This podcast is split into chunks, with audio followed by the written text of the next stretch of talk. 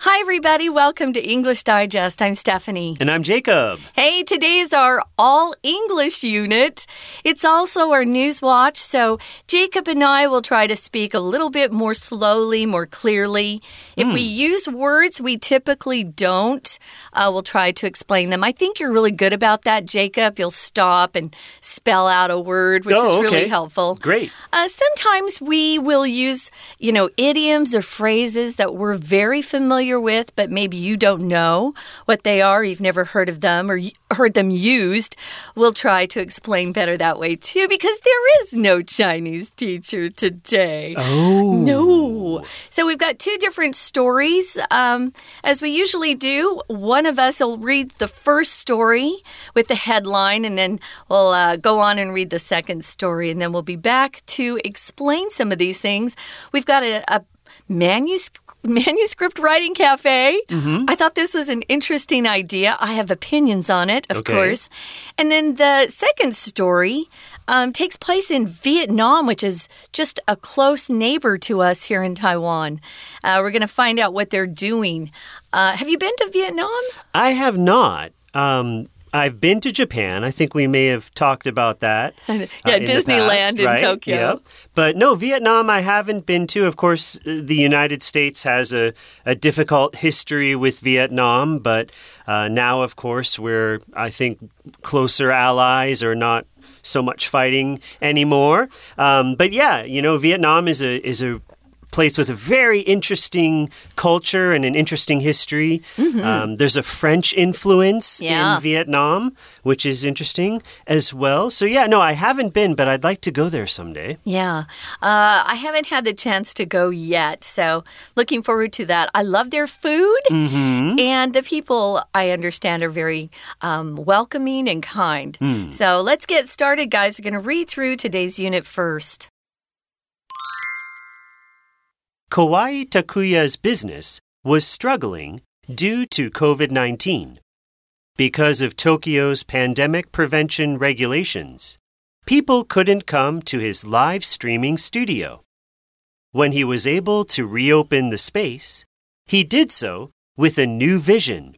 Only people working under a deadline would be allowed in the manuscript writing cafe. Now, when customers arrive, they are directed to fill out a goal card, which says what they intend to accomplish in their time at the cafe. They must also choose which level of attention they desire, determined by three modes. If a customer chooses mild mode, they'll only be asked if they finished everything when they pay. For those who choose normal mode, a cafe employee will check on them every hour. However, for hard mode, customers will receive ample attention from staff members who will look over their shoulder to ensure they are on task. Though this experience might sound intimidating, Kawai's intentions are good. He says his goal is not to monitor people, but support them. It seems to be working, as customers keep coming. Vietnamese loggers make a career change for the good of the forest. Tourism is often cited as a harmful practice that contributes to environmental destruction. One tourism company is aiming to change that in Vietnam, where it has hired loggers as tour guides. The loggers who used to illegally cut down trees in protected areas now put their knowledge to work for the greater good. Illegal loggers have an excellent understanding of the forest. They remember where certain kinds of trees grow, and they also know how to get logs to market via hidden paths. These skills make them perfect tour guides. In addition to guide duties, the former loggers remove poachers' animal traps and clean up trash. As they wander through the forest, they no longer see a tree as a commodity to be exploited. They see it for the rare and valuable thing that it is, and they do their best to impress this on the tourists they show around. Hi, everybody, and welcome back to our article for Newswatch Under Pressure at the Manuscript Writing Cafe. This sounds interesting, this first news story that we have here. Okay, if you're under pressure, it means that just you feel like some weight coming down on you. Maybe your your parents or your boss or your teacher is kind of pointing their finger at you and telling you, you that you have to do something, mm. and maybe you don't really want to. Or, you know, again, when we get older, we might feel some pressure, like you have to find a job, you have to find a place to live, uh, you have to buy food every day. You know, these are things that maybe as, as young people we don't understand, but as we get older, we recognize these pressures more and more. Mm -hmm. So if we're under pressure, it's not really a good feeling, right? No, it's not. Sometimes we'll run into friends and they'll look really tired or kind of anxious or stressed out, and we'll say, Hey, what's, what's up? What's the problem? Problem. Mm. Oh, I'm under a lot of pressure yeah. from my boss. So, yeah, being under pressure is no fun. Why is this in the title? Well, somebody's under pressure and they're at the Manuscript Writing Cafe. What's a manuscript? A manuscript is usually just a book or a piece of writing that someone has written before it's printed. Yeah. Once it's printed, we don't call it a manuscript anymore. We also use the word manuscript to describe a writing that was written long ago. Okay. So ancient transcripts or manuscripts that were found. Um, but yeah, you'll use it perhaps if you become an author one mm -hmm. day and you could say, Oh, um, I sent my finished manuscript to my publisher today. Yeah. So that would be a nice feeling, actually. You're no longer under pressure if you finished it. right. So that's manuscript. It's kind of a fancy word, right? Yeah. We don't usually use manuscript. Like, you wouldn't say, like, Oh, excuse me, Mr. Mr. Uh, Smith my English teacher, here's my manuscript, I finished it. You would say you finished your essay or you finished your paper. But like Stephanie said, mm -hmm. if mm-hmm. you're writing a book, before you submit it to the publisher, you could say, "Oh, I'm I'm about finished with my manuscript." Right. And then, of course, after it's published, uh, it becomes a book. So, right before people would have their manuscripts actually printed out.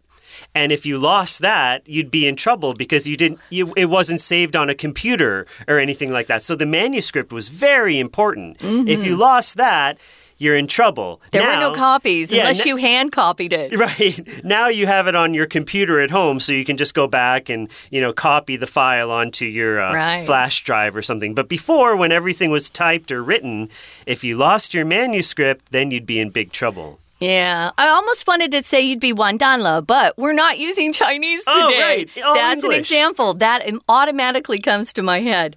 You would be in big trouble. Hmm. So we've got this character. His name's Kawai Takuya. He's got a business um, in Tokyo, but like everybody else's businesses during COVID, it was struggling. So he wasn't getting enough customers willing to come in. People were afraid. So mm. he was not doing well with his business. So, because of the pandemic, uh, there were prevention regulations that were required by most governments. People couldn't come to his live streaming studio. Mm. So, he probably, maybe he interviewed guests or did something where he was broadcasting a message out to the public. Uh, most people nowadays know what to live streaming is, it's just broadcasting something um, over the internet, typically. Yeah. Um, and it's very popular by social media influencers, either on Instagram or YouTube or Rumble. People are live streaming. Well, they couldn't come to his studio because of the prevention regulations. Prevention is a noun and it's non count. It just means when something bad is stopped from happening. You might have seen the, the two words put together crime prevention, mm -hmm. accident prevention, fire prevention. Fire prevention, yeah. yeah how to keep from having fires start. So, prevention is a good thing. So what's a regulation? A regulation is sort of a fancy word for a rule. Yeah. okay, so there are certain regulations that um, you might encounter. Uh, for instance, if a store will have some regulations, like if you're not wearing a shirt, you can't just walk into the store. They'll say, no, you got to put a, a, a, shirt on. Now, during the pandemic, uh, some regulations that people are familiar with are mask wearing. If you're mm -hmm. indoors in a shop or something like that, you would have to put a mask on. Uh, some other regulations would be uh, social distancing regulations. You would try and stay a certain distance apart from people. Uh, these are some of the regulations that we are now familiar with in the past few years. But notice we don't use regulations if you're talking about the rules your parents give you or some of the schools, uh, especially in the classroom. There mm, might okay. be some more official regulations the school has, but your teacher might say, hey, in my classroom, we have a rule. You Follow can't talk. Rules. Yeah. You, know, you can't talk while I'm teaching the lesson. So, regulations are official rules or orders from uh, usually a government agency or someone who has authority. Um, so, because of these prevention regulations, Kawai was losing business, so when he was able to reopen his space, he did so with a new vision. Sounds like he changed his business plan completely. Mm. So, when you start your own business, you usually have an idea of what you want to provide in terms of goods or services. His new idea was only people working under a deadline would be allowed in the manuscript writing cafe. So, if you have a deadline, you have some sort of date or mm -hmm. time by which you have to have something complete. So I was just talking to a director this morning, and he he said I got three hours of sleep last night because I have a tight deadline. Right. So he just doesn't feel like he can sleep at all. Uh, deadlines are no fun, but we all have deadlines. You have sure. deadlines for papers if you're a student. Mm -hmm. Maybe you have to finish your research paper uh, by the 15th of the month. Uh, deadlines are important, and as you get older, you must hit or reach the deadline. You don't want to go beyond that, or you get in trouble or lose business. That's right. Yeah. Okay, so only people that have this this pressure, this deadline that's maybe a few days or even a few hours in the future, they are the they are the only people who can come to the writing cafe. It's interesting. You think of a cafe as a relaxing place where you can just sit there quietly and read your book and enjoy your cup of coffee. Yeah. But at this place, you have people that are basically working. You know, they're probably on their computers and they're, you know, they have a deadline. So mm -hmm. it mm-hmm. means it's not really a relaxing time. It's more, it sounds more like a work time to yeah, me. Totally. Yeah. Now, when customers arrive, they are directed to fill out a goal card. You have to actually write out your goals when you go to the manuscript writing cafe. To fill out uh, is a verb phrase we use when we're writing down some information that's needed, maybe on an official document or form. You know, fill this out, please, and then return it. If you go to the doctor's office, uh, before there were all these computers, we would always fill out these forms. Right. So fill out. Um, they'd have to say what they intend to accomplish. What's your goal? What do you want to um, have done by the time you leave? They must also choose which level of attention they desire. Or in my mind, I thought, which level of harassment they desire. If you harass somebody, you kind of bug them until, you know, you drive them crazy. Right. So I thought, hmm, uh, they have three different modes. What is a mode, Jacob? A mode is kind of the same thing that we talk about as like a level mm -hmm. or a degree. Um, when I see the word mode, I think of maybe a video game. Oh, it, like is it an easy mode, a medium mode, or a hard mode? Yeah. And that kind of describes the difficulty that someone will have playing the game. If you play on easy mode, then a beginner can play. Mm -hmm. You know, your your your mom can play. Anybody can play. But then as it gets harder, you kind of up the mode. You up the degree of difficulty mm -hmm. to medium or hard. So yeah, mode is kind of like a level. And the modes here we have we have mild mode in the cafe. That means that no one will bother you. They'll only ask you it when you're done. Oh, did you get everything finished? Okay, so that's mild. Yeah. Mild kind of means more relaxed, yeah. kind of more pleasant, not too overbearing, maybe. Okay, so there's mild mode. Then what other modes do we have? Normal mode. Yeah. Normal is when a cafe employee will check on them every hour. So they'll come over every hour on the hour, hmm. probably, mm. and say, hey, you, you are you getting anything done? Are you wasting time? so the hard mode, though, uh, customers will receive ample attention. Ample means plenty. Yes. You have plenty of something. Uh, so they'll have plenty of attention from staff members who will look over their shoulder to ensure they are on task mm. and they aren't mm. surfing the internet, looking right. at FB or Instagram. Ah, oh, you can't do that. It sounds like at this cafe. so though this experience might sound intimidating. Kawai's intentions are good. Um, he means well. Uh, we often will say that. Well, he he means well. It just you know hmm. uh, maybe the the product that you get from this isn't quite what he expected. But intimidating is something that makes you feel worried, kind of. Uh, or even take, scared. Yeah, it right? takes away some of your confidence. Mm -hmm. um, if someone's intimidating physically, they might be much taller and bigger than you and maybe a, feel a little threatening. Mm. Um, so you can decide, though, which mode you prefer if you go to this cafe.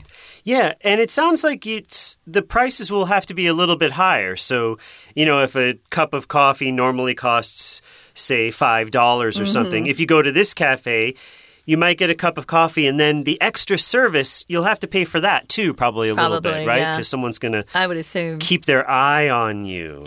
So it seems to be working. Uh, it says here that his customers keep coming. We wish him a lot of success in his business but this is one writing cafe i will not be going to. You're not into it? No. We're gonna take a quick break guys and then we'll be back to talk about our next story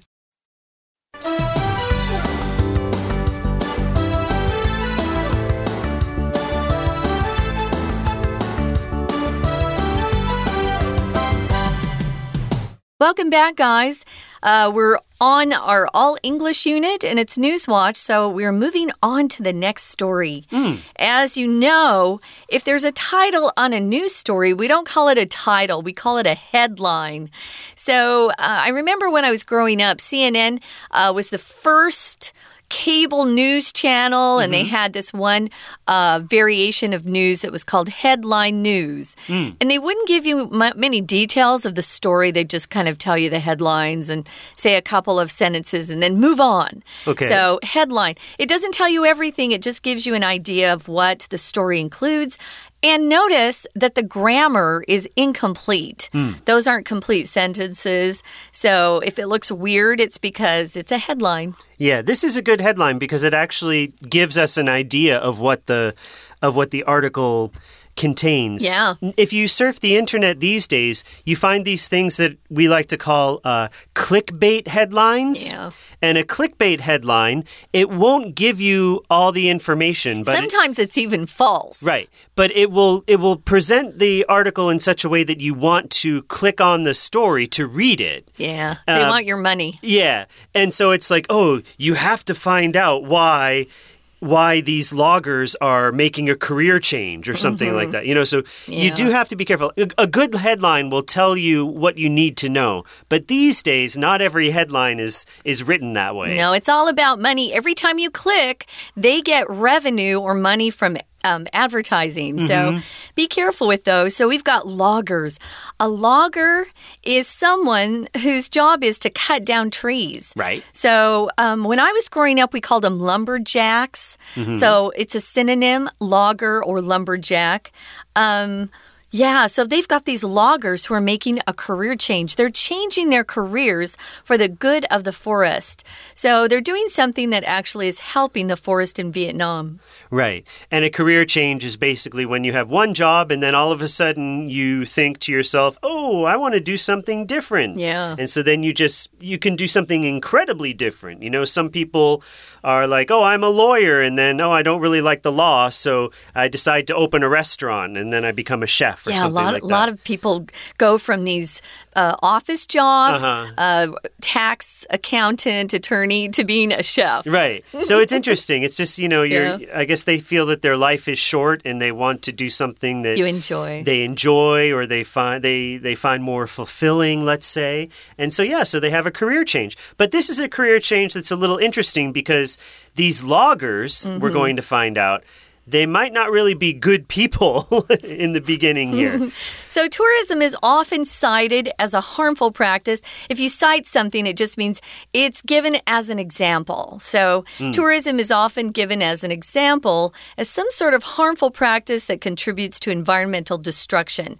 Destruction is one of our vocabulary words, and it means the act of destroying something or totally ruining something. Yeah. Uh, so, that is a really really harmful practice if it's hurting the environment. One tourism company is aiming, that's uh, just means their, their goal is to change that in Vietnam, where it has hired loggers as tour guides, which is so interesting because I pictured tour, uh, loggers as these big, mm. muscle bound guys, you mm -hmm. know. That's a dangerous job to be a logger or mm. a lumberjack. Um, they're hiring them as tour guides, which is kind of fun.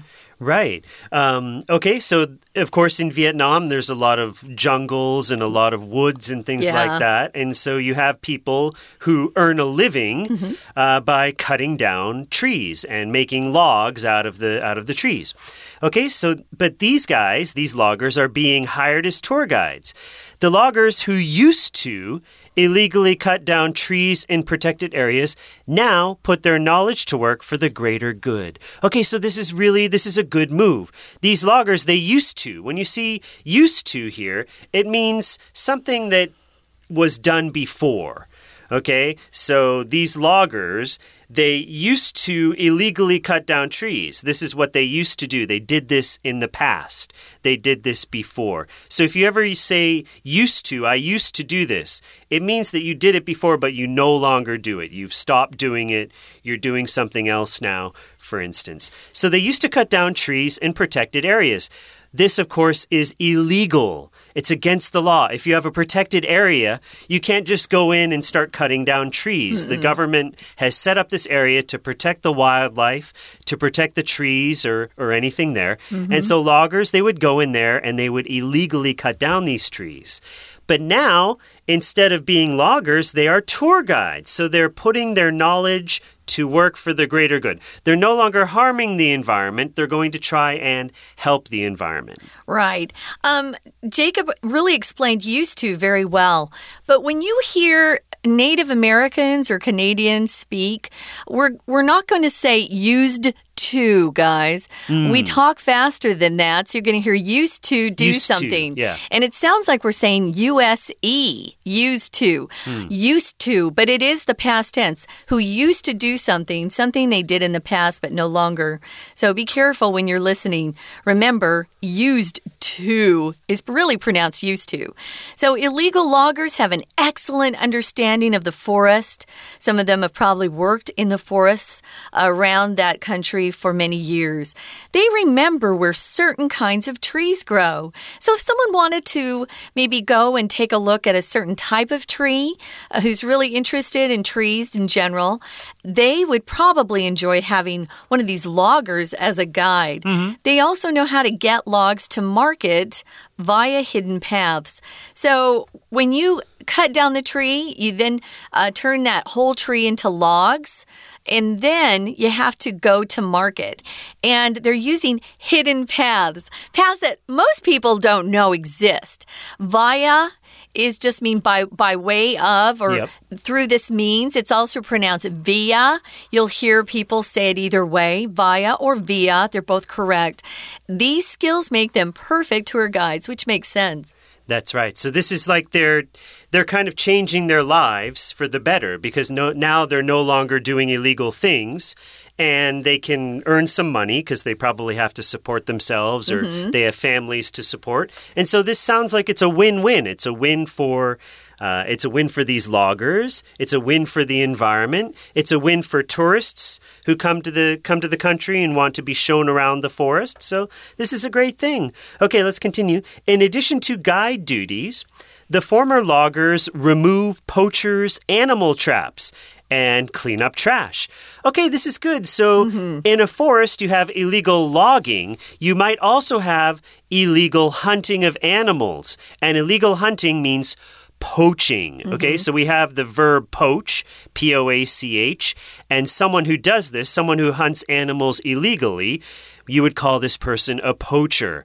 Uh, I think we see this word sometimes when we hear about stories in Africa where someone will go and, and kill a rhino to cut off his horn Yeah. because it has, it's made of ivory, Yeah, right? or An the ivory, elephant, Or the elephant tusks are made of ivory. Yeah. These are very. Um, expensive, uh, sought after uh, things in, in some cultures. And so, yeah, so hunters will, will hunt these animals and they will kill them illegally. This is called poaching.